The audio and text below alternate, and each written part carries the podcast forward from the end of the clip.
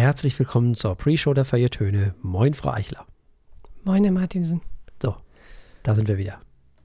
Jo, wird langsam kalt. Wird auch mal Zeit im November. Ja, ich weiß gar nicht. Also hier war es heute gar nicht. Ich bin heute mit, mit, mit so einem, ja, weiß ich nicht, so einem, so einem Rolli und einer Strickjacke los gewesen.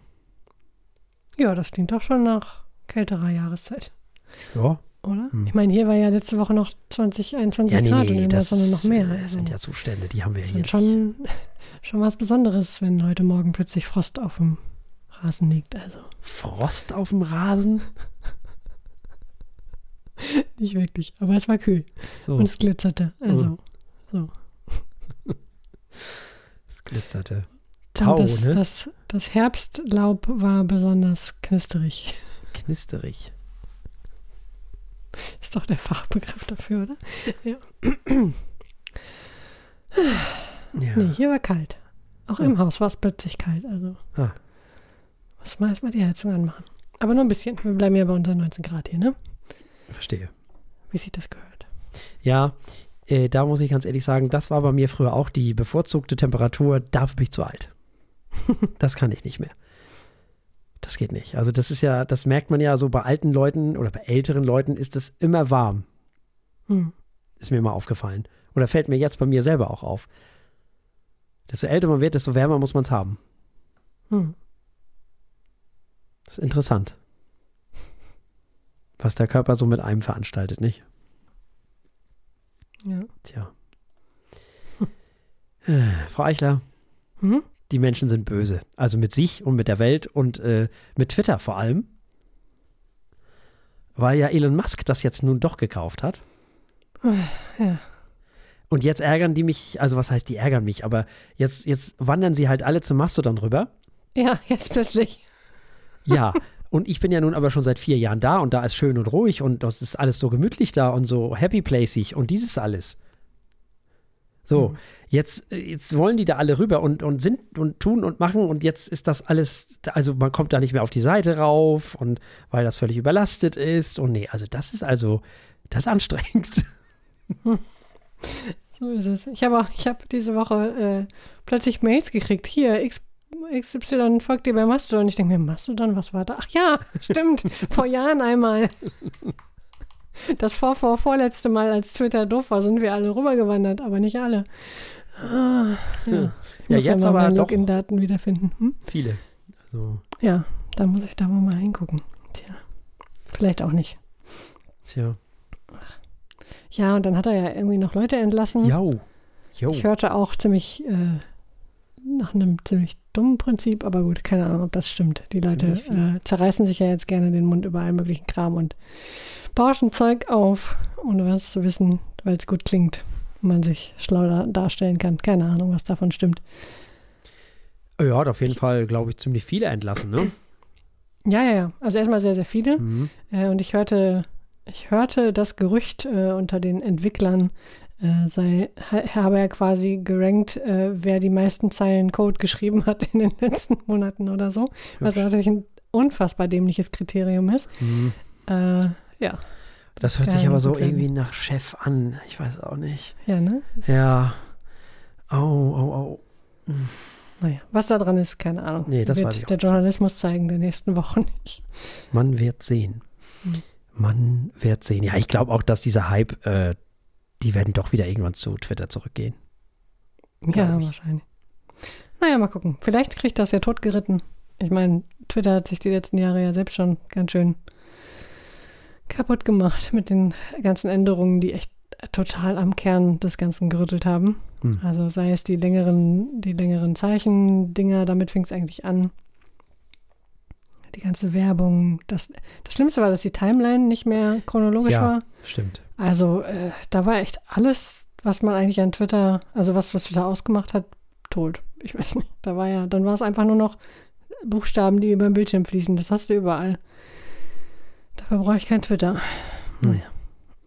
Aber Ja. gut, es passiert irgendwie überall, ne? Facebook ist schon lange nicht mehr, gut, habe ich schon lange nicht mehr reingeguckt, aber ist auch schon lange nicht mehr chronologisch. Oder Instagram oder irgendwas. Die wollen dir so viel wie möglich Zeug zeigen. Egal was, egal von wann. Hm.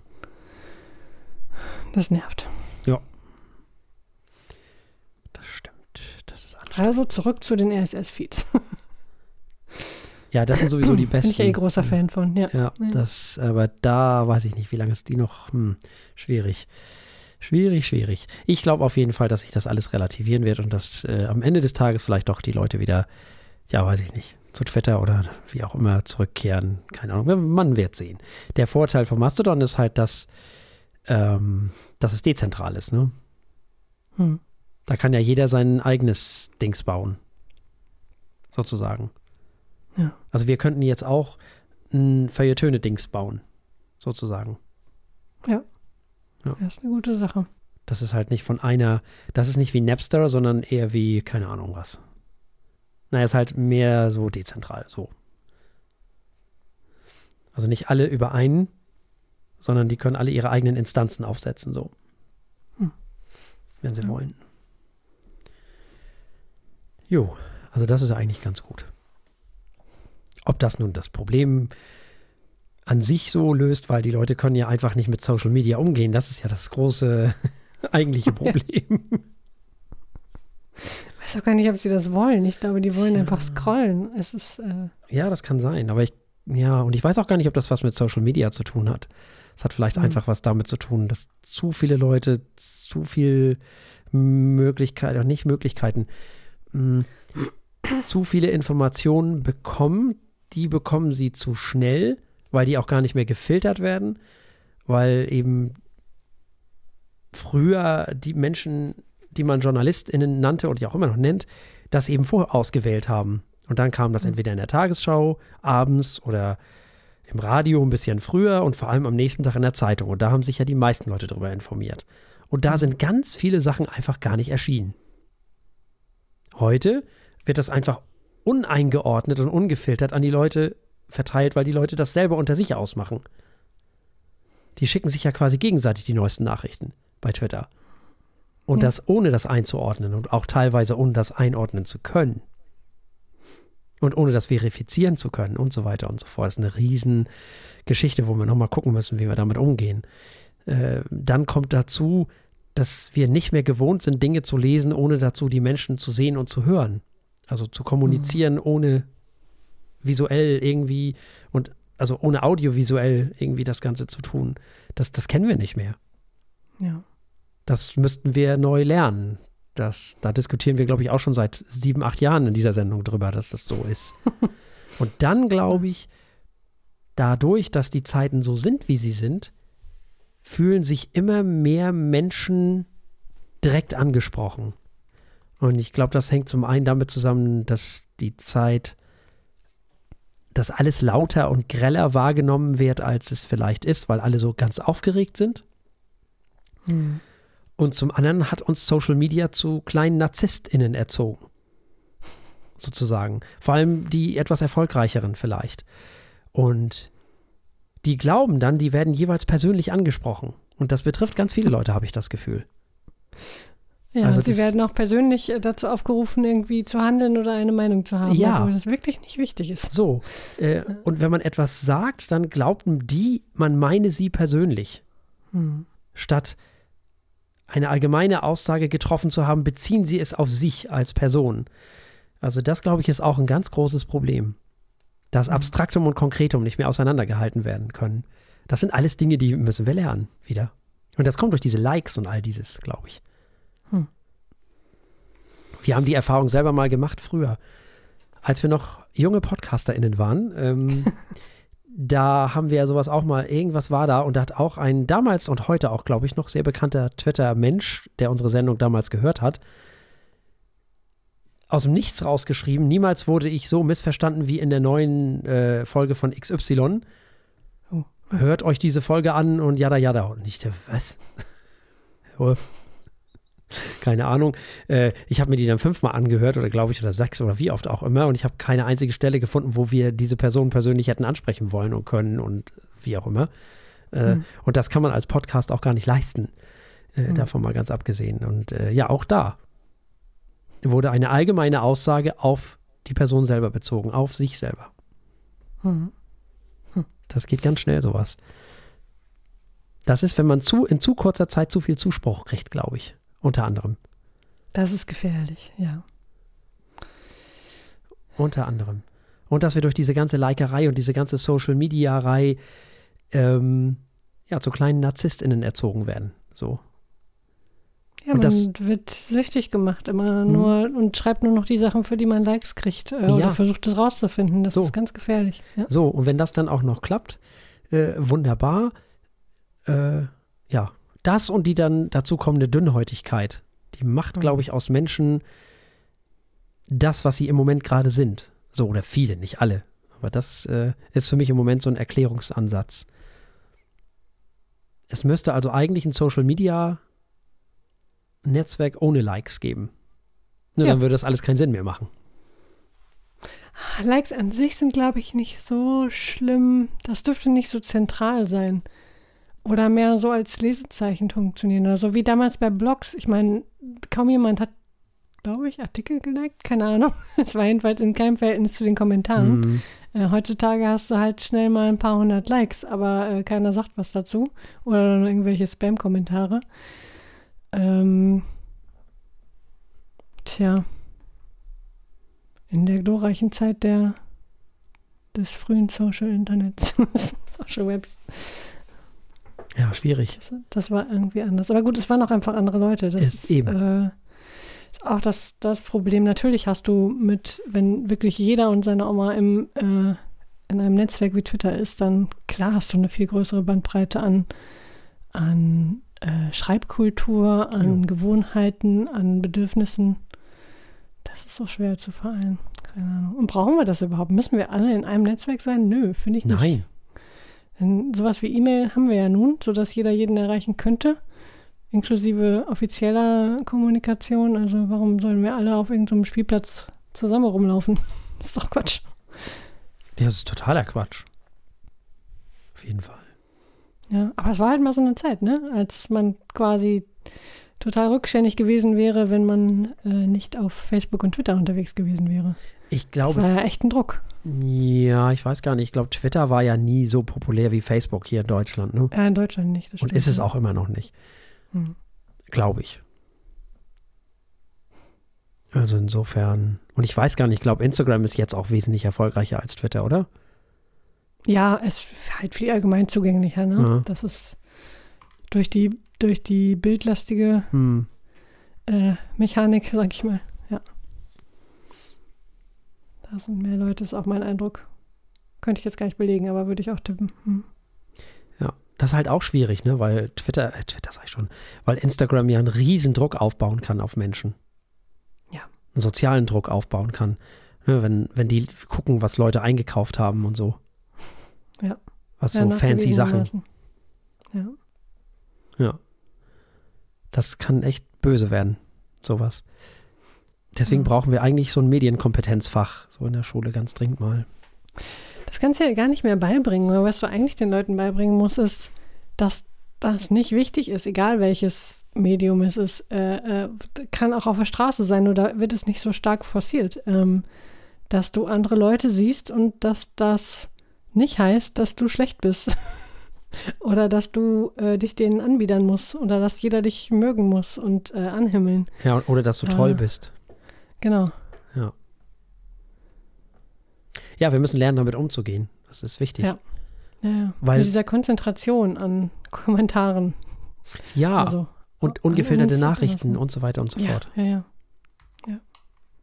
Weil Social Media ist ja nichts Schlechtes an sich. Es ist ja nur, dass wir damit wieder nicht umgehen können. Und der Mensch macht das draus, was es ist. Nicht das Social. Ja. Media an sich.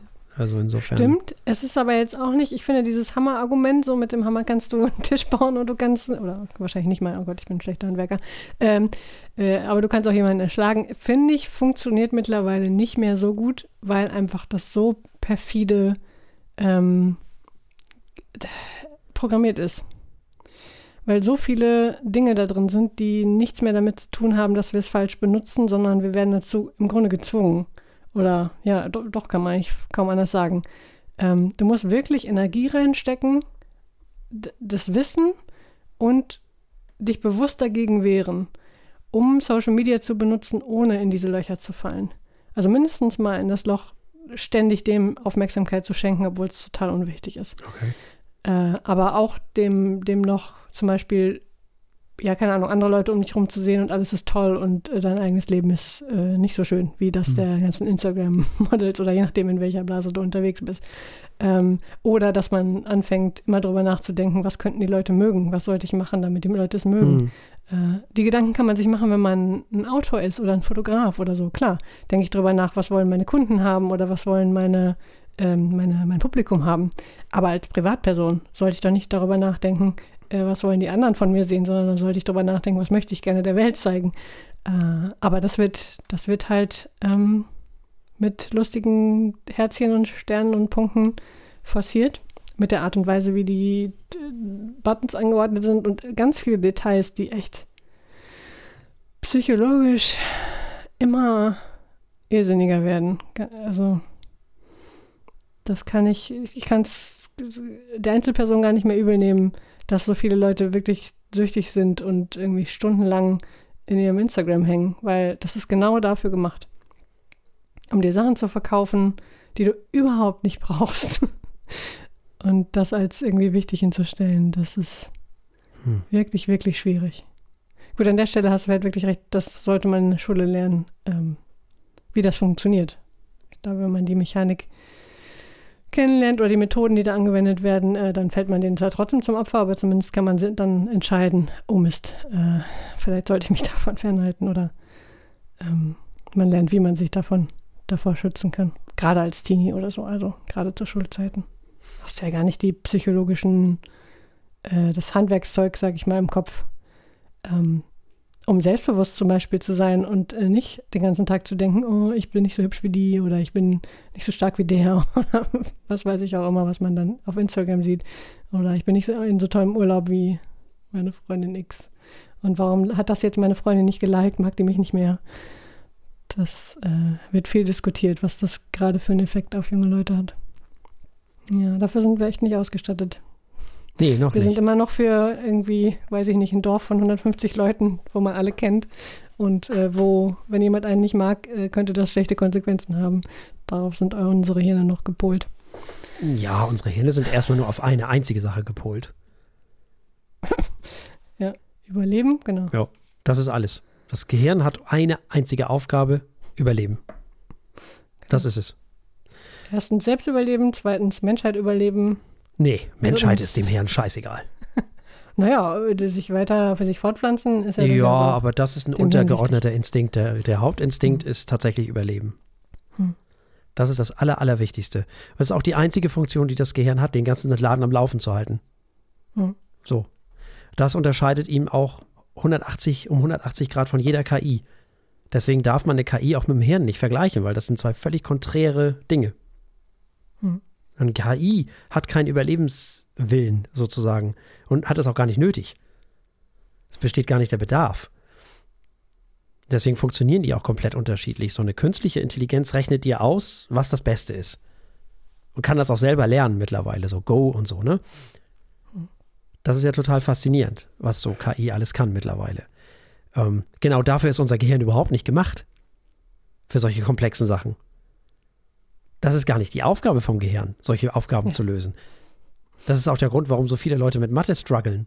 Weil das völlig am Hirn und dessen Aufgaben vorbeigeht. Das ist gar nicht die vordringliche Aufgabe des Hirns. Die vordringliche Aufgabe des Gehirns ist, uns so lange wie möglich auf dieser Welt zu halten. Das ist alles. So, und dann kommen dann noch so ein paar andere Instinkte dazu, die aber auch am Ende genau darauf hinauslaufen. Weil Fortpflanzung heißt auch nichts anderes als die sorgen für uns. Hm. So. Und äh, das ist, das ist das, warum wir diese kognitive Dissonanz haben und all diese ganzen Geschichten. Das ist das, warum wir nicht logisch handeln. Das Gehirn ist immer nur damit beschäftigt, uns irgendwie rauszuziehen aus allem, was gefährlich ist und so und so fort und so weiter. Eigentlich erstmal. Und das ist äh, der Grund, warum jetzt im Moment alles auch so schwierig wird, weil diese ganzen neuen Sachen, die da alle so dazukommen, die muss das Gehirn erstmal sozusagen verarbeiten und muss sich entsprechend verändern. Mathe ist da nur ein Beispiel. Aber jetzt auch diese ganze Internetgeschichte, diese ganze Social-Media-Geschichte, dafür ist unser Gehirn überhaupt nicht aufgestellt. also.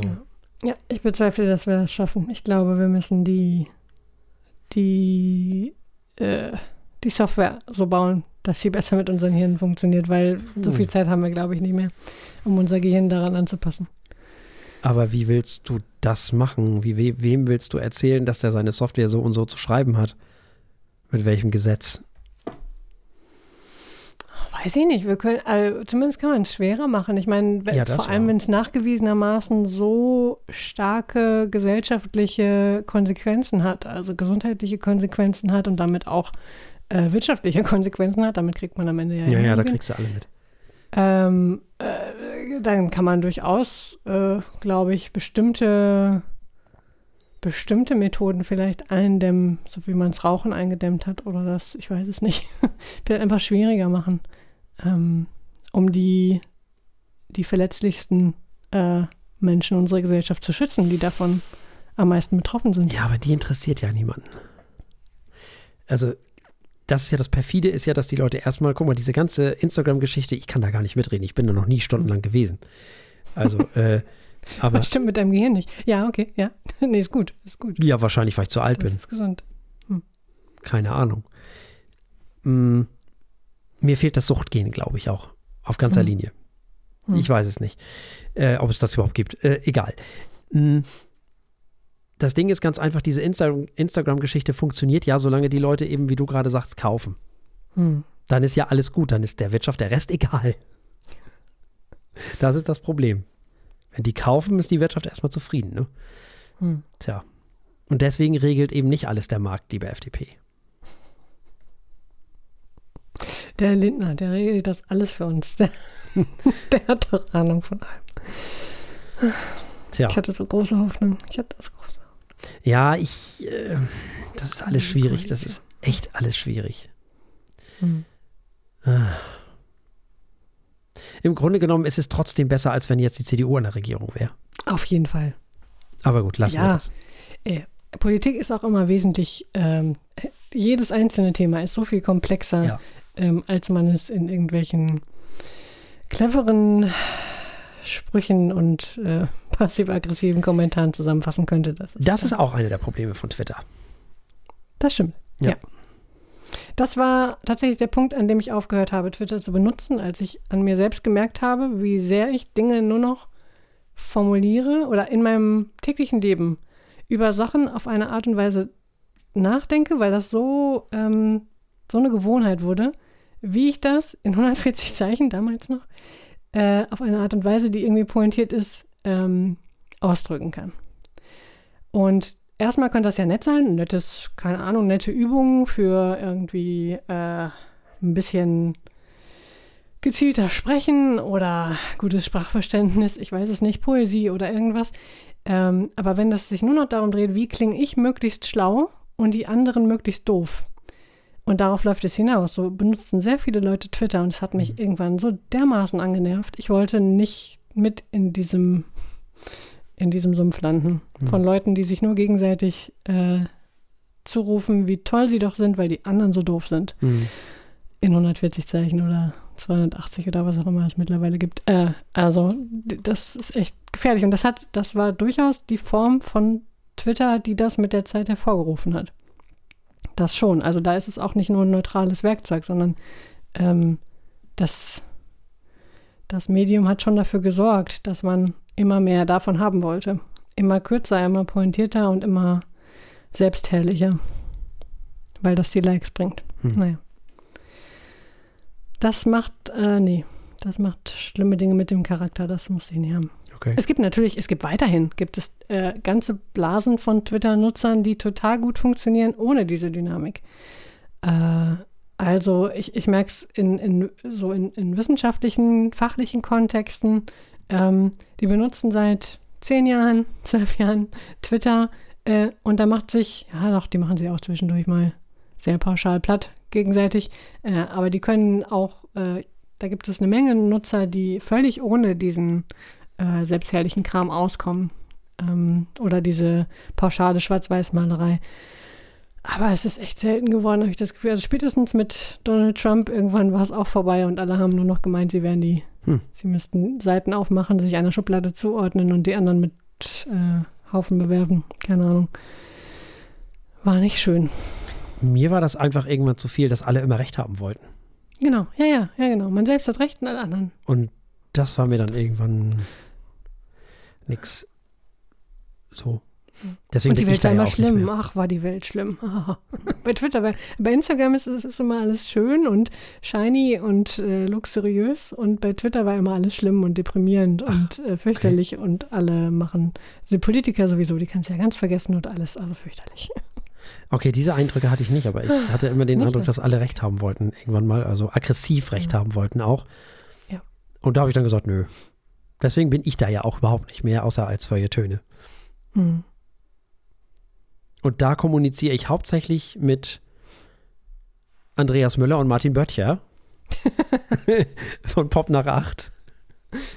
ja, Sehr gut, sehr gut. Das kann ich nur unterstützen. ich glaube, das macht mittlerweile 99 Prozent der Tweets äh, untereinander aus. Man so. ja. Ansonsten tease ich natürlich unsere Sendung da an und das ist es dann auch im Großen und Ganzen. Hm. Ja. Instagram genauso. Als Feuilletöne einmal in der Woche, als ich. Puh, schwierig, wenig. Deswegen mochte ich Mastodon oder mag ich es immer noch, weil es da relativ ruhig ist. Hm. Tja. Ja, gut, aber es sind ja auch alle verteilt über ihre lustigen Server und noch sind nicht alle da. Mal gucken, wie das wird in den Ja, nächsten ich bin auch Wochen. gespannt. Also, ich bin sehr gespannt. Hm. Ja, Fakt ist, wir werden die auf jeden Fall nicht mehr los. Mhm. Also müssen wir lernen, zum einen damit umzugehen. Ja, und zum anderen müssen wir auch eine Regelung finden. Ich weiß nicht, vielleicht ist die Klarnahmeregelung eine. Oder Hm. zumindest irgendwie eine IP-Zuordnung oder sonst was. Ja, IP-Zuordnung, okay, ja. Wie auch immer. Schade. Ich denke so, also ein paar meiner liebsten Twitter-Accounts äh, ever sind halt irgendwelche, also nicht wirklich Menschen, sondern Ja, Konzepte sozusagen. Das wäre sehr schade. Ja, ja, das ist halt die Schwierigkeit daran. Da dachte ich nämlich auch Mhm. gerade dran. Es gibt ja auch ähm, n- Menschen, die das nutzen, die brauchen die Anonymität auch. Das ist eben auf der einen Mhm. Seite müssen wir die dann schützen. Und auf der anderen Seite muss aber irgendwie muss es ja nun mal auch geregelt werden, dass die Leute sich nicht andauernd gegenseitig beleidigen. Zum Beispiel. Ja, ja. Da muss ja irgendeine Regelung muss da ja gefunden werden. Und das ist eben schwierig. Mhm. Ja, ich meine, auch bei äh, nicht persönlich geführten Twitter-Accounts kannst du ja trotzdem ähm, feste Personen sozusagen damit verknüpfen. Das Ja, kann ja. man durchaus sich ausdenken, ja, ja. Aber dann denke ich wieder an Journalisten und Ja, an Leute in Gefahren, genau. ja, pff, politisch Verfolgte und so weiter. So. Ja, gefährlich. Eben, genau. LGBTQT-Menschen, Hm. die definitiv einen Safe Space brauchen. Und die Anonymität auch teilweise, ja, ganz klar, Hm. vor allem in einigen Ländern, so. Egal, wo die sich selber aufhalten, das kann trotzdem gefährlich sein. Äh, also, das, das äh, ist äh, alles nicht so einfach. Das ist echt schwierig. Das ist wirklich schwierig. Das ist ein sehr, sehr weites Feld und ein schwierig, schwieriges Thema. Wen da wie schützen, das ist echt nicht so einfach. Wir halten fest, Schopenhauer hatte recht. es ändert sich gar nichts. Es wird nicht schlimmer, es wird nicht besser. Der Mensch ändert sich nicht. Das, um, das drumherum ändert sich. Ja. Tja, Nicht umsonst können wir immer noch hervorragend mit, äh, dem, mit den Ratschlägen von Philosophen von vor 2000 Jahren arbeiten. Es hat Ja. sich nicht viel geändert. so gesehen ja. Also weil das Zwischenmenschliche halt gleich geblieben ist. Ne? So. Ja, genau. Aber äh, was ich ganz interessant finde, ist, dass er damals schon gesagt hat, äh, pff, Krieg, Hunger, Armut, Unterdrückung, da habt ihr eure Vernunft. Hm. So. Der hat damals schon gesagt, nix Vernunft. Vergiss die Vernunft. Und da hat er recht. Leider. Es wäre schön, wenn Leute wie Leibniz oder auch Spinoza recht gehabt hätten oder Kant oder wer auch immer von den ganzen, ähm, die ja darauf gebaut haben, ja, die Vernunft, dass die, die Menschen werden immer cooler einfach, weil sie immer klüger werden und alles wird immer toller. Nee. Nope. Klüger, ja. Was heißt klüger? Intellektueller, ja. Sie wissen mehr. Leider führt das nicht dazu, dass sie vernünftiger werden, sondern dass sie das Wissen nutzen, um genauso einen Quatsch zu machen, wie sie schon immer gemacht haben. ja, Hm. leider ist das so. Das ist die Essenz des Ganzen. Jetzt müssen wir nur noch überlegen, was wir damit machen. Ja, wahrscheinlich nichts. Seien wir ehrlich. Keine Ahnung. Wer weiß, was noch kommt. Ja. Wer weiß, was noch kommt. Vielleicht wird ja auch irgendwas irgendwann kommen, was Social Media ablöst. Wer weiß. Hm. Oder das Internet Könnte gut ablöst. sein. Oh, das Internet ablöst. Was Ich glaube, Social Media werden früher abgelöst. Doch, doch. ja, das kann Wir schon kommen gerade alle so sehr zum äh, Unterhaltungspool, verlieren ihre Netzwerkvorteile und bin sehr gespannt, was da kommt. Harren wir der Dinge. Harren wir der Dinge. Ja, äh, Ich habe kein Apropos. Wir springen einfach in die Sendung. ja, ja. sprechen wir- Ohne Übergang. Ohne Übergang. Hm. Vielleicht brauchen wir dafür auch mal so ein Sprüchlein. Hm. Tja. Ach, für den. Übergang. Ja. Hm. Am besten was, was sich reimt. So richtig schön oldschool. Wie, wie früher. im- Ah, egal. Lassen wir das. Geht nämlich so.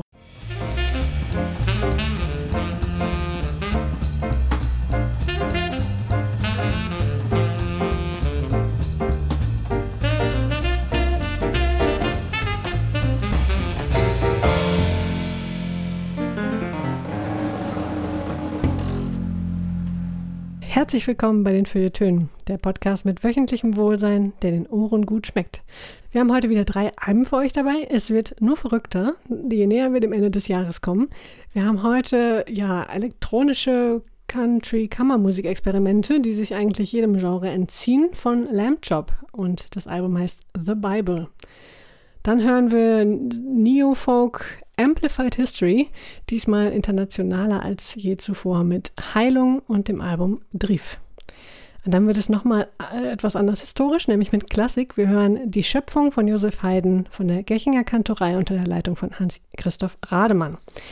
Und alle, die uns nicht über OKW hören, können uns anschließend wieder begleiten bei der Verkostung eines Weines. Wir sind heute äh, beim Chateau Cambon La Pelouse und wir haben einen Cru Bourgeois exzeptionell von 2016 dabei. Damit übergebe ich an meinen liebreizenden Kollegen. Ja, vielen lieben Dank. Und wir beginnen mit Lamb Chop und wir beginnen mit dem Album The Bible. Nun, diese Band hieß ursprünglich mal Poster Child und ist eigentlich eine Band aus Nashville.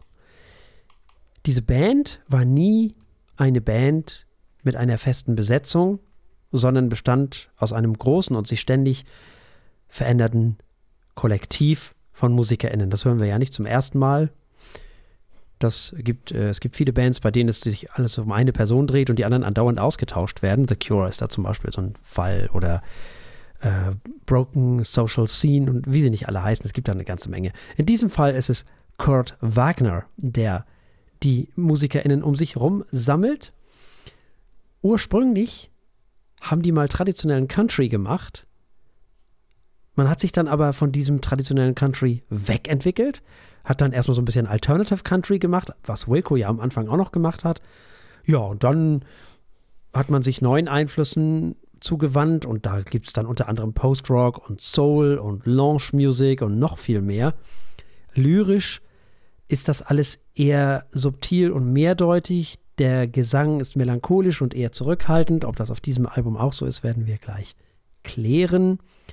Was auf diesem Album auf jeden Fall anders ist als bei allen anderen Alben zuvor, ist, dass Kurt Wagner dieses Album nicht selber produziert hat, sondern das Ganze produziert hat lassen von Andrew Broder und Ryan Olsen. Es ist das 18. Studioalbum dieser Band.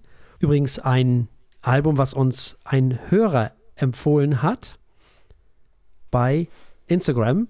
Und zwar der Hörer, der uns entdeckt hat über Pop nach 8. Wenn man, eine, uns, sehr schön, Dankeschön. wenn man uns also ähm, Alben vorschlägt, dann besprechen wir die auch durchaus mal. Ne? Wenn, wenn, Oh ja. wenn die aus diesem Jahr sind, also aus dem Jahr, wo wir gerade aufnehmen und wir das toll finden, also beziehungsweise glauben, dass es in diese Sendung passt und was passt in diese Sendung nicht, wenn wir mal ehrlich sind, Seien wir ehrlich, ja. dann machen wir das natürlich auch. So, also ja, Lamb Shop, The Bible, Frau Eichler. Ja, erstmal viele, vielen Dank für diese Empfehlung, denn das passt ganz hervorragend in diese Sendung. finde ich. Ähm, ich war auch erstmal, wie sich das gehört, für die meisten Alben, die wir in dieser Sendung besprechen, erstmal äh, zutiefst verwirrt, was da überhaupt vor sich geht. Denn dieses Album ist ein ähm, wunderschönes Durcheinander an Elektro-Gedöns, Autotune, Tralala, ähm, aber auch irgendwie äh, Kammermusik, Gedudel, ganz, ganz viel Stille. Das muss ich sagen. Also wer ähm, Stille so gut einsetzen kann, im Grunde schon als eigenes Instrument einsetzen kann, wie hier äh, äh, Kurt Wagner, tolle Sache. Wirklich klasse. Da muss man wirklich mal drauf achten in den Stücken, äh, was für eine große Rolle die Stille zwischendurch spielt. Ähm, klasse. Hat mir wirklich gut gefallen. Äh, viele verrückte Effekte. Es geht immer wieder hin und her. Die Songs, die Songstruktur auch fühlt sich äh, immer wieder sehr äh, aufgebrochen und abstrakt an. Und das könnte sehr anstrengend sein. Das war es äh, beim ersten Hören immer wieder auch für mich. Aber das ist so exzentrisch, dass das mehr Spaß macht, je öfter man es hört. Und ähm, ja, also ich, wenn das nicht in unsere Sendung passt, weiß ich auch nicht.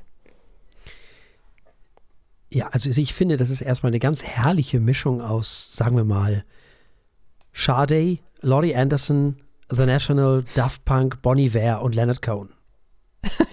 Oh ja, Leonard Cohen, den hört man öfter mal. Oder? Mhm. Finde ich. Ja, total. Mhm. Ja, ursprünglich also vom, vom Country kommend, umgarnt und dieses Album mit schönstem Art Pop jedenfalls auch oder zum großen Teil. Die Bläser-Sections haben mir richtig mhm. gut gefallen. Da hatte ich einen unfassbaren Spaß dran. Das ist so großartig arrangiert. Hm, es fängt ja an mit dem ersten Song, His Song is Song. Das ist so ein bisschen National, The National League-ish, wie auch immer. uh, Little Black Boxes wandelt ganz klar auf dem Faden von Daft Punk mit diesem Autotune-Gedöns und so. Und natürlich Disco Beat. Daisy ist eine echt schöne Jazzballade, wo so ein schönes Piano im Mittelpunkt steht. Und Whatever Mortal ist dann fast schon so ein bisschen à la Foreplay unterwegs. das ist so die Band von ähm, Nathan East. Bevor dann der Song von diesem Smooth Jazz aber ins Soulige wiederum reingeht, was ganz oft auch passiert, dass es so ein bisschen soulig wird, aber nie zu viel. Und das ist vielleicht auch ein Stichwort überhaupt für das gesamte Album, dass nie von irgendetwas zu viel drin ist. Das ist insgesamt ein ganz wundervolles Album, in dem viel drin ist, aber von nichts zu viel drin ist. Man kann hier unfassbar viele Dinge finden, kleine Dinge. Es ist eine Melange aus tollen Samples und echten Instrumenten. Diese Bläser sind wirklich der Hammer. Und die Synthi-Sachen werden ganz geschickt hinzugefügt, aber auch wieder total unaufdringlich. Alles ist gleichberechtigt auf diesem Album. Die Synthes auf der einen und der akustische Bass auf der anderen Seite. Wenn man sich mal A Major Minor Drug anhört, da geht es in Richtung Laurie Anderson fast schon. Das ist wirklich Art Pop at its best. Ein, finde ich, von vorne bis hinten durchdachtes Album. Die Texte sind fantastisch. Sie handeln ja unter anderem von, von Rassekonflikten, von Graffiti vor der Farbenfabrik mm, oder von Autoaufklebern auf dem Highway, aber auch vor allem von seinen eigenen Gefühlen, von seinem Vater, der sich zu Hause mit seiner eigenen Sterblichkeit konfrontiert sieht, weil er erst Covid-19 hatte und das überlebt hat, also wieder auf die Beine gekommen ist, dann anschließend einen Schlaganfall hatte, auch wieder auf die Beine gekommen ist und dann auch noch äh, zwei künstliche Hüften bekommen hat und das auch weggesteckt hat. Ja, und darüber, dass er selbst genau das auch macht, also sich mit der eigenen Sterblichkeit konfrontieren. Es werden hier also auch viele existenzielle Fragen verhandelt. Und das ist, ähm, wenn man sich die Lyrik anhört, vielleicht eher was für über 45-Jährige, weiß ich nicht. Es ist trotz des Titels The Bible kein religiöses Album, aber es kann trösten. er wollte ja tatsächlich, sehr, also Kurt Wagner wollte eigentlich aufhören, ne? Also der war sich gar nicht sicher, ob er weitermachen wollen würde, weil er gesagt hat, ja, naja, ich fühle mich irgendwie komisch, ich bin also auch 64 und war sich nicht so sicher, äh, ob das Ganze noch irgendwie so Sinn für ihn macht. Ja, und aufgrund all dieser Fragen und aufgrund dieses Zweifelns ist dieses Album eben entstanden. Das macht dann ja auch total Sinn. Nichts, aber auch wirklich gar nichts ist falsch an diesem Album. Es ist mit 50 Minuten überhaupt nicht im Ansatz zu lang. Ich halte das für komplett angemessen. Es ist perfekt. Insgesamt hast du ja auch schon gesagt, geht es eher ruhig auf diesem Album zu. Finde ich gut. Passt.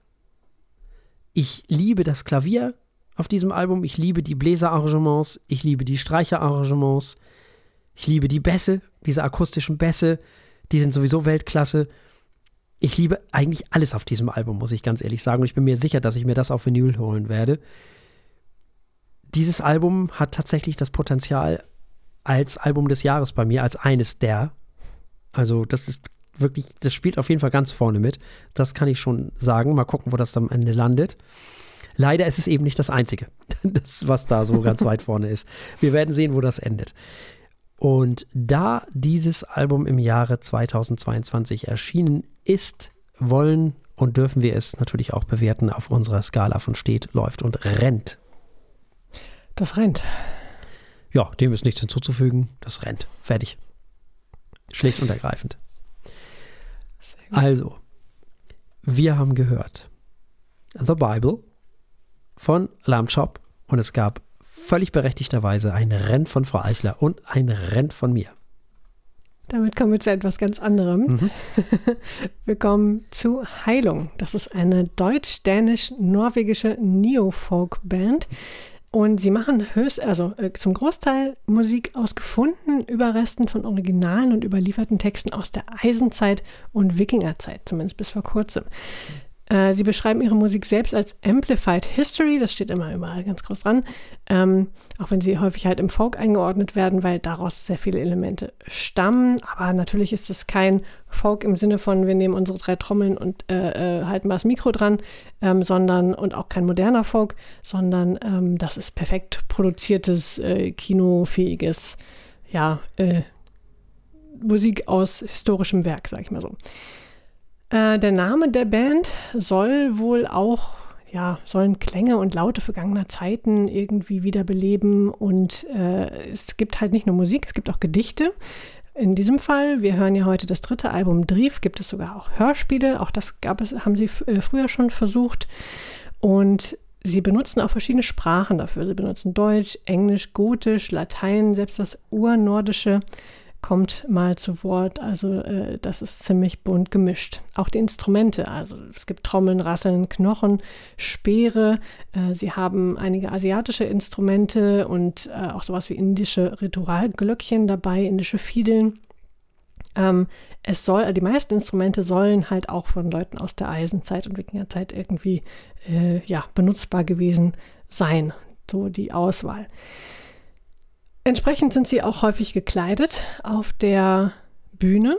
Sie tragen äh, aufwendige Trachten, ja, teilweise, ähm, ich zitiere das hier mal, aus, äh, angelehnt an die spirituellen Traditionen der eurasischen Zirkumpolarvölker, also äh, auch lustig gemischt durchaus mal, äh, hin und wieder, aber durchaus eben auch historisch korrekt, äh, gerade aus der ähm, Wikingerzeit. Wir haben jetzt Drief dabei. Das ist das dritte Album der Band. Es erschien im Jahre 2022 und es ist ein wenig internationaler geworden, als äh, Heilung zuvor dabei war, denn vorher war das doch sehr nordisch äh, und auf den, auf den nordischen Kreis eingegrenzt. Drief heißt jetzt so viel wie Versammlung, habe ich gelesen. Also ein, ein Treffen, eine Zusammenkunft, ein, sogar ein Rudel. Und das Album soll ein, eine Sammlung und ein Treffen verschiedener Stile und Kulturen sein und zeigen, ähm, ja, wie man halt mehr als die Summe der Teile ist, weil wir zusammenkommen und irgendwie äh, dadurch besser sind, was natürlich erstmal eine schöne Botschaft ist. Die erste Hälfte des Albums ist äh, trotzdem noch ziemlich vertraut, glaube ich, für Heilung-Fans, denn ähm, die ist dann doch noch sehr nordisch geprägt, viel Wikinger-Stimmung, viel äh, Getrommel und viel, äh, ja, viel Bass und äh, Gänsehaut und äh, Kriegerstimmung, lass es mich so ausdrücken. In der zweiten Hälfte wird es dann schon etwas internationaler. Und ich muss sagen, äh, zumindest aus politischen Gründen ist das gar keine so schlechte Idee, denn wie das so häufig ist mit ähm, äh, ganz grob nordischen oder als nordisch wahrgenommenen kulturellen Symbolen, äh, werden die schnell mal hergenommen für rechte Gruppierungen oder von rechten Gruppierungen, die man vielleicht nicht so gerne als Fans haben würde. So geht es wohl Heilung auch. Ähm, insofern finde ich das sehr zu begrüßen, dass sie da auch ein bisschen internationaler nach ihren Quellen gesucht haben und sich da inspirieren lassen, äh, um zu zeigen, dass sie eben hier nicht irgendwelche Neo-Nazis sind, sondern, äh, sondern einfach Freunde des, der Geschichte und geschichtlicher Musik und das Ganze ein bisschen natürlich überhöhen und wunderbar äh, zu ihrer Kunst machen, die viele Leute anscheinend mögen. Und wir hören erstmal Herr Martinsen als unsere, unsere nordische Person. Ja. Nein, Quatsch. Ich, ähm, ich, ich kenne diese Art von Musik natürlich. Mhm. Das ist halt alles, was so in meinem Kopf zumindest, und da tue ich der Band jetzt wahrscheinlich unheimlich viel Unrecht mit. Aber das ist halt für mich instant, dachte ich, ah, okay, Wave Gothic treffen, alles klar. Leipzig. Ja. Mhm. Das ist Schandmaul, das ist In Extremo, Oh. das ist all dieses Ganze. Ich, ich habe auch ein paar Namen vergessen davon, es gibt auch noch andere. Ähm, deswegen bin ich da sofort ein bisschen so, hm, ja, hm, Mhm. okay. Also insgesamt ist das schon erstmal okay. Sie recherchieren ziemlich toll und auch ziemlich doll. Sie geben sich unheimlich viel Mühe, authentische Quellen zu nutzen. Sie nutzen ja teilweise auch irgendwelche Artefakte von damals und so weiter, mm, um das alles irgendwie so zusammenzustellen. Das ist schon alles ziemlich okay. Was mich auch fasziniert hat, ist die Sprache, die hier genutzt, äh, die Sprachen, die hier genutzt werden. Das ist auch ziemlich gut. Sie werden ja wohl auch in der Metal-Szene ziemlich gern gehört, wie ich das richtig äh, wohl hoffentlich verstanden habe. Ähm, da würde ich sie nicht unbedingt einordnen. Nicht, dass ich sie nicht in Wacken mir vorstellen könnte, aber tatsächlich stelle ich sie mir besser, also eher in Leipzig vor. Bei diesem Wave Gothic-Ding. Hm, vielleicht ist es ein Irrtum von mir oder vielleicht ist es auch falsch, weiß ich nicht, aber das ist so, mein Kopf hat das sofort da so hin hm, verortet. Und wir würden auch den HörerInnen keinen Gefallen tun, wenn wir das hier dem Metal zuordnen würden. Das hast du ja auch gerade eben alles schon sehr schön ausgeführt. Das ist, äh, oder, oder sie sind auf irgendeinem so Mittelalter-Musikfestival oder so. Das, das kann ich mir alles vorstellen. So Sachen halt. Da, wo so altertümliche Sachen gerne gehört werden. Da gibt es ja auch mittlerweile ganze Szenen dafür. Es erinnert mich, diese Musik erinnert mich an eine Zeit, als es, ich glaube, in Hildesheim das Zillow-Festival noch gab. Ich weiß gar nicht, ob es das gibt. Das wäre auch so ein Ding, wo ich es mir, also das ist alles so Wolfsheim, deine Lakaien, die auch mit dabei sind. Gab, gibt ja ganz verschiedene ne? Musikrichtungen innerhalb dieses Ganzen. Geht ja von Synthi, Darkwave, Pop bis zu diesen Sachen hier. Mm. Am Ende des Tages kommen Rammstein aus dieser Szene auch. Also das ist alles ein riesengroßes Ding mit ganz vielen verschiedenen Sachen. Ne? Das ist also nicht nur eine Geschichte, sondern da gibt es ganz viele unterschiedliche Musikrichtungen. So, ob die nun dazugehören, weiß ich nicht. Äh, ich will ihnen da auch nicht irgendwie Unrecht tun und sie da einordnen oder so, aber mein Kopf hat das da halt hingepackt. Und dann wird es natürlich schwierig. Was aber schön ist an diesem Album, was mir sofort aufgefallen ist, ist die Atmosphären, die hier geschaffen werden. Das fand ich schon beeindruckend. Die originalen Instrumente, die sie nutzen, oder beziehungsweise die nachgebauten Instrumente, die machen Spaß. Das alles ist wirklich gut produziert. Und wenn man sich die Mühe macht, das alles über Kopfhörer zu hören, dann macht das Ganze noch mehr Spaß. Hübsche Rhythmen, finde ich. Sehr schön. Aber eine Stunde, das ist mir dann doch ein bisschen zu lang für das, was es ist, muss ich ehrlich sagen.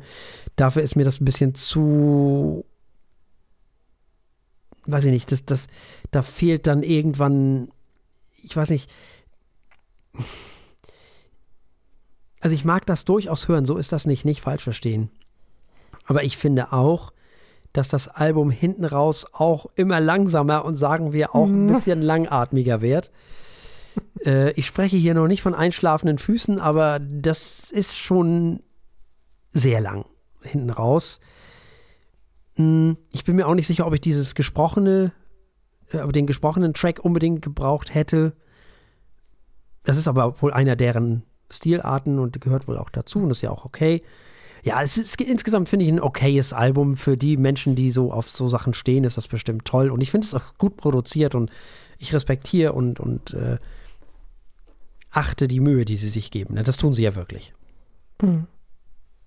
Das stimmt. Ja, das kann man nicht anders sagen. Das hört man auch direkt raus. Mhm. Äh, auch von der Produktion her bin ich, also äh, du hast auf die Kopfhörer hingewiesen, das kann ich auch nur empfehlen Mhm. für jeden, der da reinhören möchte, weil da so viele Details äh, zu hören sind. Das ist schon beeindruckend. Schön. Ähm, die Kombination finde ich auch ganz schön. Also ich meine, für diese Art von Musik ähm, funktioniert das sehr gut, dass wir äh, also zwei Herren haben. Den einen, der eher so diesen äh, tiefen, ist nicht wirklich ein Bass, sondern äh, es ist auch ein Bass, aber es ist so ein sehr ähm, gutturaler. Sie singen halt sehr unterschiedlich. Ne? Der äh, ähm, zweite Sänger ist äh, eher flüsternd unterwegs und dann gibt es ja noch äh, eine Sängerin dabei, die dann ähm, sehr klar singt und das ist eine, natürlich eine schöne Kombination.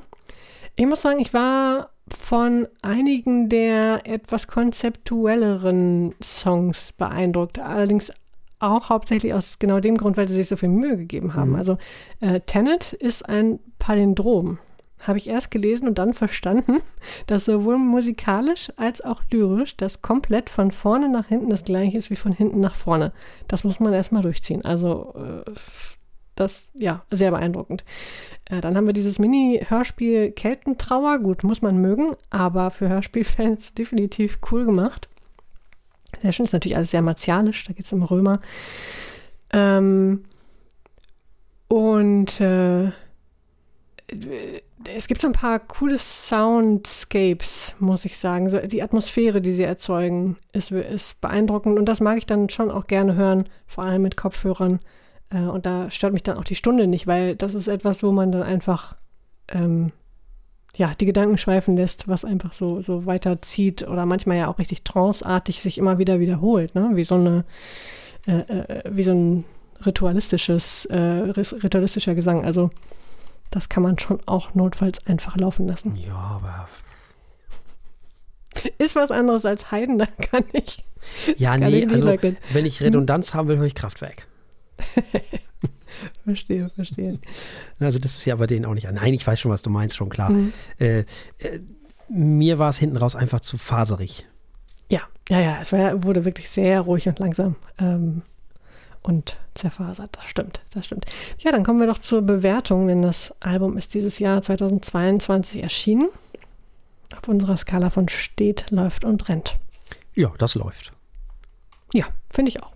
Läuft, ist toll gemacht, äh, gefällt mir auch besser als die Dinge, die sie vorher ge gemacht haben. So, also Mhm. gut geworden, aber noch kein Album des Jahres. Genau. Wunderbar. Das heißt, Heilung und ihr neues Album Drief bekamen ein Läuft von den Martinsen und ein Läuft von mir. Und wir kommen zu was ganz anderem. Wir kommen jetzt wirklich zu The Bible.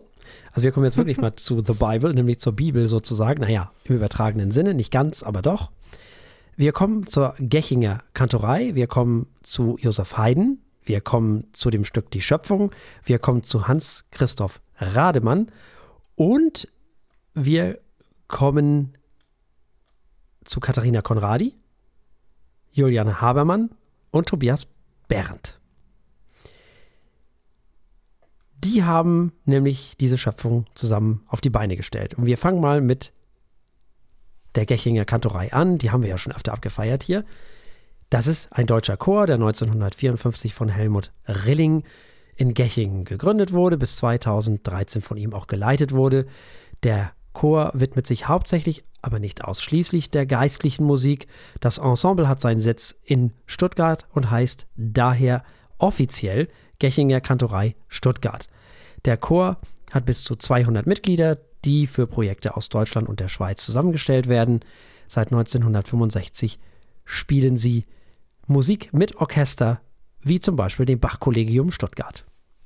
2016 dann, weil man musste den Namen in einen hippen Namen ändern, äh, sozusagen heißt man Gechinger Kantorei, wird aber anders geschrieben, nämlich mit AE und Kantorei mit C und EY am Ende. Der Name schließt nun neben dem Chor auch das neu gebildete Barockorchester der Bachakademie mit ein. Das heißt, also, man hat jetzt auch ein Orchester unter eigener Ägide. Und geleitet wird das jetzt alles seit 2013 von eben jenem Hans-Christoph Rademann, den ich schon erwähnt habe. Josef Haydn. Tja, lebte in der Zeit von 1732 bis 1809, also hauptsächlich im 18. Jahrhundert. War ein österreichischer Komponist der Klassik im wahrsten Sinne des Wortes, denn Klassik heißt ja nicht Klassik eigentlich, sondern die eigentliche Klassik war ja die Musik von Haydn, Beethoven und Mozart hauptsächlich. Vergessen ja viele Leute immer. Das davor war der Barock und das danach war die Romantik. Nicht? So. Die eigentliche Klassik, also er ist wirklich Komponist der Klassik. Er war maßgeblich an der Entwicklung der Kammermusik, wie zum Beispiel Streichquartett, Klaviertrio und was nicht noch äh, beteiligt. Seine Beiträge zur musikalischen Form haben dazu geführt, dass er Vater der Symphonie und Vater des Streichquartetts genannt wird. Warum? Wegen Sonatenform. Der war schon nicht schlecht. Haydn verbrachte einen Großteil seiner Karriere als Komponist und Musiker einer wohlhabenden Familie namens Esterhazy, die heißen wirklich so, und eben auf deren Schloss. Das heißt, ein großer Teil seines Lebens isolierte ihn vom, von anderen Komponisten und deren Musik und vor allem auch von Musiktrends, sodass er, wie er es ausdrückte, gezwungen war, originell zu werden. Ziemlich bekannt war er dann später auch in London nebenbei auch noch. Seine Musik war jedoch weit verbreitet und für einen Großteil seiner Karriere war er der berühmteste Komponist Europas tatsächlich. Die Schöpfung, das Stück, ist ein Oratorium, hat er geschrieben zwischen 1797 und 98, wird als eines seiner Meisterwerke angesehen. Das Oratorium zeigt und feiert die Erschaffung der Welt, wie sie eben im Buch Moses beschrieben wird, also Buch Moses in dem Fall Genesis, also das erste ich bin sehr stolz darauf, dass ich das alles, äh, also das äh, ist für mich wirklich schon eine große Leistung, alles das. das Libretto wurde eigentlich von Gott geschrieben, wenn man so will. Aber in diesem Fall wurde es nochmal in, in Worte gefasst von Gottfried van Svierten. Das Werk ist in drei Teile gegliedert mit Sopran, Tenor und Basssolisten, Chor und Symphonieorchester besetzt. In den Teilen 1 und 2 wird die eigentliche Schöpfung dargestellt, also das, die, das Rumgeklöppel von der Welt und von hier Erde und Wasser und dieses und das, Ananas. Und dann ist es so, dass die Solisten, die Erzengel, Raphael, Uriel und Gabriel repräsentieren und in Teil 3 dann Bass und Sopran Adam und Eva. Die Uraufführung fand dann am 19. März 1799 im Alten Burgtheater in Wien in der Burg statt. 1800 erschien das Oratorium dann auch gedruckt, und zwar in deutscher und englischer Sprache. Daran sieht man, wie bekannt er damals war. Uff, so, nur aber, Frau Eichler. Ja, äh, wow. Erstmal unglaubliches Stück natürlich. Ne? Mhm. Ähm, ist nicht umsonst berühmt und Haydn ist auch nicht umsonst ich so hochgelobt. Echt? Okay. Mhm. Äh, ich hatte es, äh, ich glaube, sogar im Musikunterricht mal kennengelernt. Ähm, aber äh, kann ich behaupten, Weil ihr vielleicht auch, auch ein bisschen äh, nicht hm? nur evangelisch seid, vielleicht? Möglich, aber es war schon relativ. Weil hier spielte das gar keine Rolle, ne? Also gar nicht. Ja. Wir also haben Mendelssohn und Bach nicht. und dieses alles, also diese mhm. ganzen Oratorien, ja, ja, ja, diese ganzen oh, protestantischen. Ja, aber ja, das hier ist ja quasi in Anführungszeichen katholisch. Das, das stimmt. Äh, nee, wahrscheinlich einfach im Kontext von Haydn, könnte ich mir vorstellen. Das kam mir jedenfalls äh, definitiv bekannt vor. Hm? Ähm, ja, aber musikalisch natürlich tolle Sache. Äh, wir brauchen nicht streiten, ob der Inhalt, äh, also wer den jetzt geschrieben hat oder nicht. das überspringen wir einfach mal. Äh, irgendetwas wurde geschöpft und darüber kann man schöne Musik schreiben. So. Ähm, ja, also äh, wunderbar. Da kommt, das ist Gänsehaut pur und also ich bin ja auch so jemand, der bei, gerade bei klassischer Musik, aber wenn, wenn die richtigen äh, äh, Stimmungen erzeugt werden, der, der das mit dem ganzen Körper fühlen kann und das ist hier definitiv der Fall. Das geht einem in, in Mark und Bein und wie die Gechinger Kantorei das vorträgt, ganz besonders. Ähm, die Sänger sind geradezu perfekt, die Instrumente klingen hervorragend. Ähm, ja, also ich war von vorne bis hinten verliebt in diese Interpretation, ähm, selbst ohne äh, große Vergleiche zu anderen Orchestern oder Aufführungen. Also ist schon, schon sehr erhebend, muss ich ehrlich sagen. Also so, so, so weit ich inhaltlich von, von den theologischen Themen entfernt bin, ähm, Wahnsinn, muss man gehört haben. War sehr beeindruckt. Ja. Ich kannte es, wie gesagt, nicht. Erschienen ist das Ganze übrigens bei Accentus. Das ist ein ziemlich Mhm. cooles Jazz-Klassik-Label. Da haben wir schon sehr viele Sachen äh, von besprochen, von diesem Label. Werden wir hin und wieder auch bemustert, kann man ja ruhig offen sagen. In diesem Fall übrigens auch. Muss man, ne? Von wegen äh, Transparenz und so. Erscheint auch erst an dem Tag, an dem wir es veröffentlichen. Ja, das ist erstmal natürlich wieder zauberhaft gespielt und interpretiert. Also wir haben hier die Gechinger Kantorei, die wir ja schon so oft über den grünen Klee gelobt haben. Völlig zu Recht. Müssen wir hier, finde ich, auch wieder machen. Sehr hippig gespielt ist das Ganze, würde ich mal sagen. Also ohne Vibrato, sehr transparent, eher kleines Ensemble. Und man muss auch mal Josef Haydn loben. Also er verarbeitet ja hier die Schöpfung der Welt im Sinne der christlichen Mythologie. Also war am Anfang erstmal das Chaos und dann schuf laut dieser Mythologie äh, äh, Gott eben eine Geschichte nach der anderen. Unter anderem übrigens auch große Walfische, fand ich sehr spannend. ich dachte so, okay, Props. cool aus, Walfische, cool. ähm, nun, wie auch immer, äh, es wird eben diese Geschichte verarbeitet. Also im Grunde genommen, also das erste Buch Mose, eben dieses Genesis-Ding von der Schöpfung der Welt oder von der Schaffung der Welt und der Erde bis eben hin zu Adam und Eva. Ja, und eben alles, was dazwischen so passierte. Alles, was er dann so alles geklöppelt haben soll. Und da war offensichtlich eine Menge zu tun. Und das hat nun Josef Haydn musikalisch umgesetzt. Man muss dazu sagen, dass das alles nicht für die Aufführung in einer Kirche gedacht war und ist. Es handelt sich hier also um eine konzertante Aufführung. Es ist für die Konzertsäle dieser Welt gemacht, nicht für Kirchen. Was nicht heißen soll, dass Haydn nicht gläubig war. Das ist natürlich Quatsch. Er war mit Sicherheit kein Schubert und auch kein CPE Bach oder gar Berlioz. Er war schon wahrscheinlich noch relativ in Anführungszeichen naivgläubig, wie wohl damals 99 Prozent aller Menschen. Heißt also nicht, dass er doof war, sondern dass er schlicht in der Zeit gelebt hat, in der er nun mal gelebt hat. So. Das gesagt.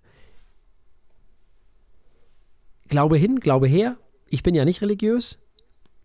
Hier geht es in allererster Linie mal um die Verarbeitung des Themas Schöpfung nach Bibel. Und das ist ihm ziemlich gut gelungen. Das ist schon krass, wie gut der musikalische Bilder malen kann. Dramatisch, wo es angebracht ist, jubelnd und frohlockend, wo es hingehört. Das klingt dann eben mal dramatisch, mal feierlich, mal freudig. Das klappt ziemlich gut. Denn im Grunde ist ja so ein Oratorium auch nichts anderes als eine Oper ohne Kostüme und Bühnenbild. Das Libretto ist in dem Fall halt die Bibel. Und das klappt. Ich konnte das alles sehr gut nachvollziehen. Die meisten von uns werden diese christliche Entstehungsgeschichte irgendwie so ein bisschen kennen. Macht aber auch nicht, wenn nichts. Ist nicht schlimm.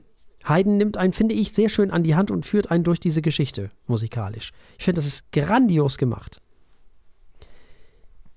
Was man eben aber auch sagen muss, ist, dass es unfassbar gut gespielt ist. Dass das auch ein unfassbar großer Teil des Spaßes ist. Und man muss sagen, dass die schon erwähnten Katharina Konradi als Sopran oder der Sopran, die Sopranistin, Julian Habermann Tenor und Tobias Berndt am Bass hervorragend. Wirklich, die Stimmen, wer auch immer das wieder ausgesucht hat, als fantastisch. Fantastisch. Hier wird nicht geschrien, hier wird gesungen. Ja. Das ist ja was für mich. Diese Menschen könnten, diese Menschen sollten Schubert-Lieder singen. Die würden die Ja, Lieder bitte. singen und nicht schreien. Bitte. Alle drei Stimmen sind unfassbar toll. Was mir noch auffiel, ist, dass Haydn weitaus saftiger komponiert hat als zum Beispiel Johann Sebastian Bach, der sehr viel trockener komponiert hat, was so Oratorien angeht. Ja, der wäre sowieso sehr äh, haarberechnet, ist das falsche Wort, aber ja. Ja, sehr viel ernster komponiert hat. Das Ja. hier ist sehr viel luftiger, sehr viel, weiß ich nicht, kann ich nicht beschreiben. Das ist schwierig in Worte zu fassen. Das hier ist eher wie CPE Bach, also Karl Philipp Emanuel Bach, was ja auch Sinn macht, denn den haben Haydn und Mozart ja auch abgefeiert, den anderen kannten die ja nicht wirklich. das ist viel beschwingter und lockerer und leichter. Klar, Bach hat sich auch, die, also Johann Sebastian Bach hat sich ja nun auch immer die schwierigen und schweren Sachen ausgesucht. Ne? Da geht es ja immer um Kreuzigung und dies und das und weiß ich nicht. Und hier geht es halt um die Schöpfung. Und das ist ja erstmal positiv besetzt, das Thema. Das ist ja nichts Negatives. Ja, was soll ich sagen? Komposition toll, Komponist toll, Orchester toll, Chor toll, SängerInnen toll, Produktion super toll. Album toll. Ist natürlich ein bisschen länger, aber ich finde überhaupt nicht langweilig. Das wird nie langweilig. Also wirklich äh, dickes Kompliment an Josef Haydn. Wir dürfen und wollen dieses Album jetzt natürlich auch bewerten, denn es ist im Jahre 2022 erschienen auf unserer Skala von steht, läuft und rennt. Das rennt. Also mitreißend. Ja, finde ich auch. Das ist wirklich toll. Und ich finde auch die Komposition toll. Also, das ist wundervoll ja. interpretiert, aber also da ist so Heidenhut ab und man muss mehr von dem hören. Man hört viel zu wenig von dem, finde ich. Also ich. Muss man sich auch nochmal intensiver mit beschäftigen. So. Wir haben gehört. Die Schöpfung von Josef Haydn. Interpretiert von der Gechinger Kantorei unter der Leitung von Hans Christoph Rademann und die Solisten waren Katharina Konradi, Julian Habermann und Tobias Berndt. Und es gab ein Rent von Frau Eichler und ein Rent von mir. Es wird eine sehr rennige Ausgabe heute. Ja. Wir rennen jetzt auch mal den RadiohörerInnen davon, mhm. denn wir kommen jetzt zum Wein. Das war doch schon preiswert hier. Ja, das. Ähm, Delling, wir stolz auf dich. ne? Ja. Genau. Grüße gehen raus. ähm, Kommen wir zu Chateau Cambon la Pelouse. Ach, die Franzosen haben die schönsten Namen. Ja, ähm, das ist wirklich, also das muss man sagen. Also. Und haben auch eine lange Weingeschichte. Seit zwei Jahrhunderten schon mhm. wird dort Wein produziert auf dem Chateau. Und 1975 wurden dann Rebflächen mit 20% Cabernet Franc, 30% Cabernet Sauvignon und 50% Merlot komplett neu bepflanzt. Das war mit Sicherheit nicht ganz risikolos, könnte ich mir vorstellen. Bestimmt der ein oder andere seine Nerven verloren. Ähm, und nun, ja, wird weniger Ertrag erzielt. Es gibt grüne Lese und die Vergärung mit Naturhefe. Das klingt doch alles sehr ausgewählt. Das Weingut liegt auf einem der höchsten Hügel von Marco. Wir haben eine wunderschöne Flasche vor uns. Mhm. Das ist der Cru Bourgeois. Äh, exzeptionell ist das von 2016. Mhm. Das ist ein Cuvée aus 55% Merlot und 40% Cabernet Sauvignon und 5% Petit Verdot. Der klingt besonders knuffig. Und er wird mit 14 Volumenprozenten in die Flasche gefüllt. Ähm, diese wunderschöne Flasche hat auch das Chateau, nehme ich mal an, vorne auf dem Label. Ja, ist ja meistens so bei denen, ne? Alles sehr, alles sehr traditionell und schick ja, gestaltet. Frankreich. So ist das. Jo. Ja, was mir an diesem Wein Sorgen macht, ist Merlot. Mhm. Merlot und ich, wir sind ja nicht die größten Freunde. Wenn es zu viel Merlot ist, dann ja. Hm? Ja, Was heißt Jo für unsere Neuhörer? Ja, mir wird er dann zu, also zu, zu, zu, zu rund auf eine Art. Hm. Mhm. Und auch zu schwer. Verstehe, ja. Also. Hm. Nichtsdestotrotz, dunkel. Dunkler Wein. Mal eben gucken. Extrem dunkel, ja. Da kann man definitiv nicht durchgucken.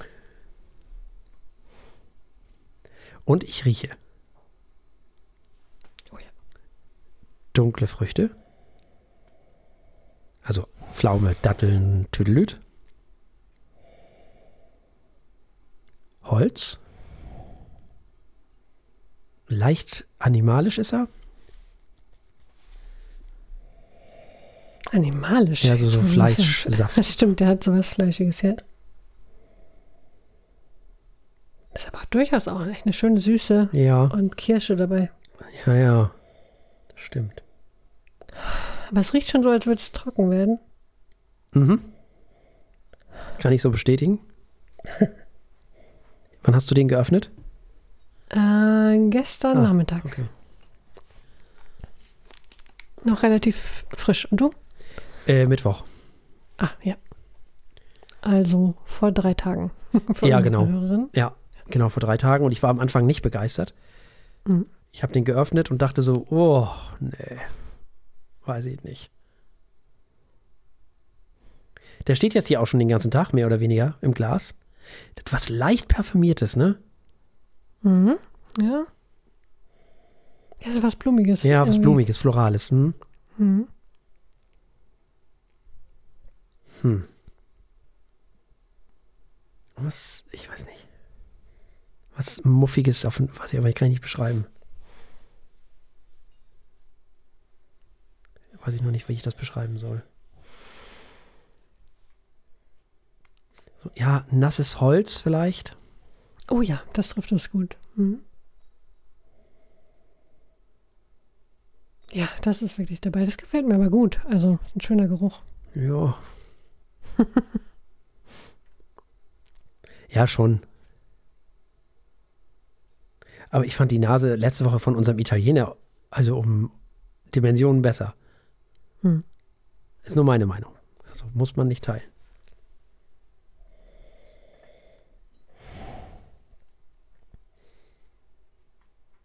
Hier rieche ich auch den, den, den Cabernet Sauvignon gar nicht so raus wie bei dem italienischen.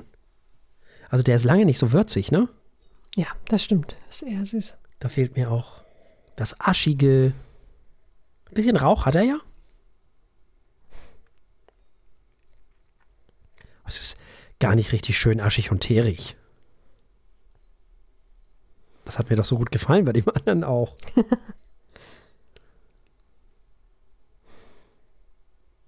also ich finde ihn nicht ganz so komplex wie den. Wie hieß der jetzt?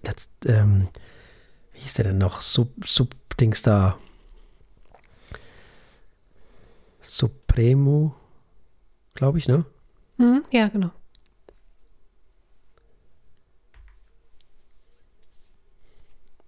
Aber nur gut. Also sch schlecht ist die Nase definitiv nicht. Nee. Das kann man nicht sagen. Hm. Also, ich weiß nicht, woran mich das erinnert. Ich würde fast sagen, Kölnisch Wasser. Oh Gott. Weißt du, dieses Parfümierte meine ich. Ja. Ich weiß, was du meinst, aber jetzt, wo ich es mit Kölnisch Wasser in Verbindung bringe, ist es schlimm. Oh. Oh nein. Ich bleibe bei blumig. nee, nee, nee.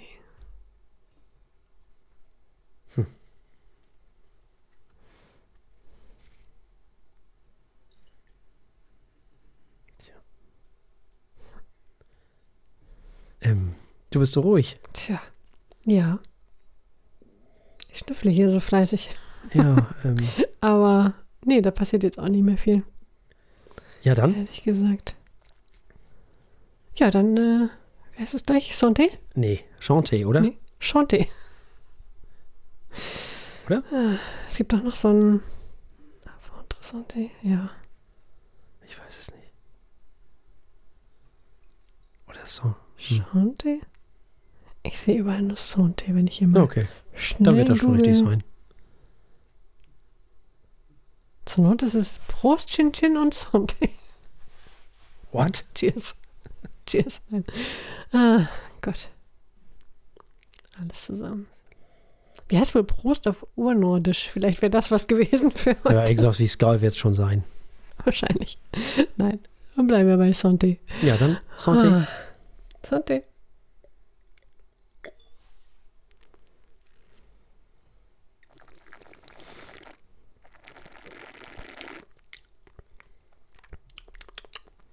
Oh ja, trocken. Huiuiui. Aus irgendeinem Grund assoziiere ich gerade Kaugummi. Alter, Boah, der ist ja dermaßen adstringierend. ja. Der zieht einem das Wasser nur so aus dem Mund. Aber hallo. Habe ich so in der Form noch nie gehabt. Aber ich finde den Nachhall wesentlich cooler als die Nase. Ja. ja es ist irgendwie schön, wie diese Süße mhm. so total trocken irgendwie hinter der Zunge herkommt. Das mhm. ist spannend. Das ist schick. Hm. Stimmt. Und jetzt kommen die dunklen Früchte auch schön zur Geltung. Leicht schokoladig. Mhm. Rosinig.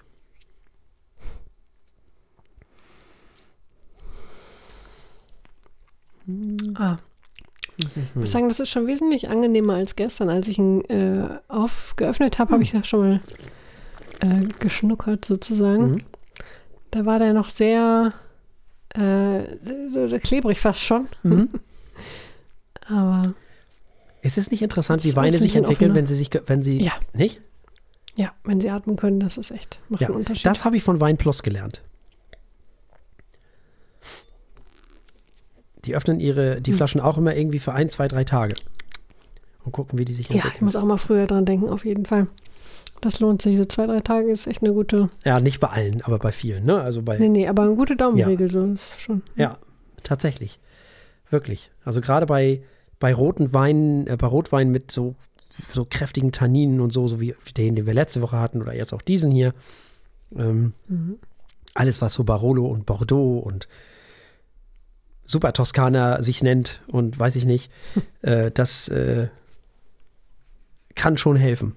Auf jeden Fall. Oder was heißt helfen? Das ist anders dann. Das entwickelt sich halt. Das ist spannend. So. Bei Weißweinen auch, aber nicht so extrem. Und bei manchen Weißweinen darf man tatsächlich auch. Also dem Bacchus, da würde ich das, den würde ich wahrscheinlich tatsächlich erst am selben Tag öffnen. So diese ganzen Bouquetweine, die brechen re relativ schnell weg.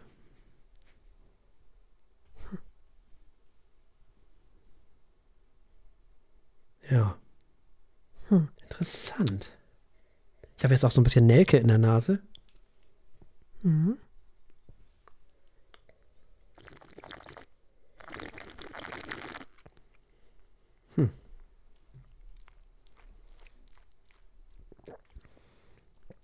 Oh, der ist aber auch. Das ist, also, als wenn die einem mit dem Staubsauger sämtlichen Speichel. Ja. Das ist echt unglaublich. Faszinierend. Ähm. Hm. Der hat ein bisschen mehr Säure als der in der letzten Woche auch. Mhm. Ja. Hm. Hm.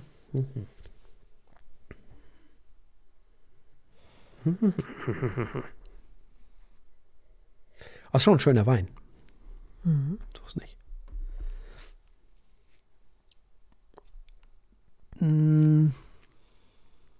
Also ich fand den letzten, also ich kann ja nur von mir sprechen, logischerweise, fand den in der, in der letzten Woche um einiges besser. Ich auch. Ähm, Tja. ich bin aber auch nicht bei sechs oder bei fünf Punkten, ich bin tatsächlich bei vier Punkten. Mhm. So, das ist ja mehr als der Durchschnitt, also das ist ja schon über dem schon, schon drüber sozusagen. Das ist ja doch eigentlich ganz gut. Ja.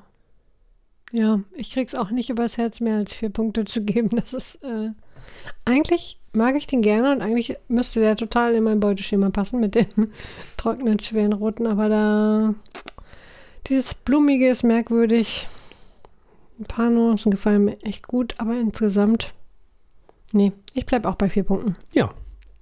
Das ist doch auch nicht schlecht. Also, Nö, eben, völlig in Ordnung.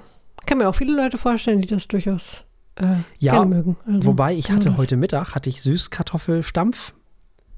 Ich hatte auch Süßkartoffeln heute. Ah, Hat das einen Einfluss? vielleicht. Und dazu hatte ich so Balsamico Zwiebel Dings Mhm. eingekochte Zwiebel, also hier in Balsamico eingekocht sozusagen, einge weggedingst, wie sagt man dazu, reduziert. Mhm. Und dazu ähm, äh, wie heißt es, äh, Camembert auf Birne mit Honig oben drüber. So. Ähm, aus dem Backofen, genau. Schön, äh, kann ich nur eine tolle Kombination übrigens. Und da konnte der Wein aber nicht so viel mit anfangen. Da konnte er gar nicht richtig gegen an. Das wollte ich nur noch mal so zum Besten geben. Da passte der nicht ganz so gut zu. Mhm. Der von letzter Woche, dieser ähm, äh, Supremo, der, der, das wäre für den überhaupt kein Gegner. Ja, das stimmt. Nee, das ist echt kein Vergleich. Also, ich, es heißt nicht, dass, das, dass deswegen dieser Wein schlechter ist. Es ist nur einfach, ich würde hier mh, nicht die ganz schweren Geschütze auspacken, weil der Wein, mh, ich weiß nicht, ja, vielleicht so leichte Pasta-Gerichte oder so. Ja, doch. Vielleicht so, oh ja, so Spaghetti mit so einer Lachs, Lachs. Sowas, ja. Ja, das wird gut passen. Ja. Hm. Ja, ja. Na gut, also. Der Cru Bourgeois von 2016 aus dem Hause Chateau Carbon La Pelouse bekam vier Punkte von Herrn Martinsen und vier Punkte von mir. Und damit sind wir ans Ende auch dieser Sendung angekommen. Und selbstverständlich gibt es auch nächste Woche wieder drei Alben und einen Wein. So ist es. Wir fangen an mit Alpha Zulu von Phoenix. Hm. Dann geht es weiter, also haben wir schon mal das Alphabet. So, dann kommen wir zu Lila von Maketa Irglova. Mhm. Da sind wir bei den Farben. Und die Nerven kommen einfach mit die Nerven. Ah, endlich wieder deutsche Musik. Endlich wieder. Endlich also wieder Jahr. Indie-Rock. Und für alle, die uns nicht im UKW hören, wird es noch einen Wein geben. Natürlich ein Iphöfer Bacchus.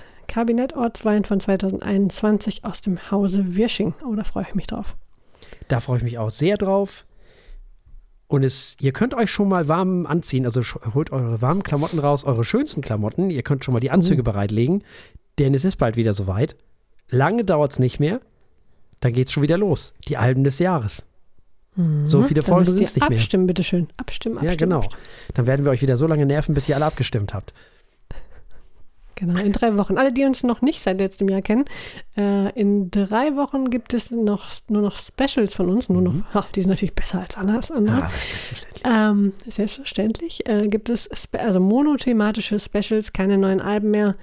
Und äh, währenddessen werden wir uns die Köpfe zerbrechen und äh, panisch im Kreis laufen, was wir zum Album des Jahres machen. Und äh, ihr dürft das auch Oh, tun und dann für uns furchtbar. abstimmen. Oh, das Ja. wird schrecklich. Ich muss wieder Das Excel-Tabellen erstellen. Ja. Und es wird wieder ein drunter und drüber. Und oh, das wird für alle Beteiligten ganz schlimm. Und dann werden wieder Tränen fließen. Und ach nee, hör auf. Also, Oh Gott, oh Gott, im Hause Martinsen, die, die, die, die, die, die Formeln werden nur so durch den Raum schweben Ja, und äh, die Köpfe werden rauchen. Aber ich, hallo. Ich sehe das schon. Bis dahin bleibt uns an dieser Stelle nichts anderes als zu sagen, bleibt uns gewogen. Bis zum nächsten Mal. Tschüss. Tschüss.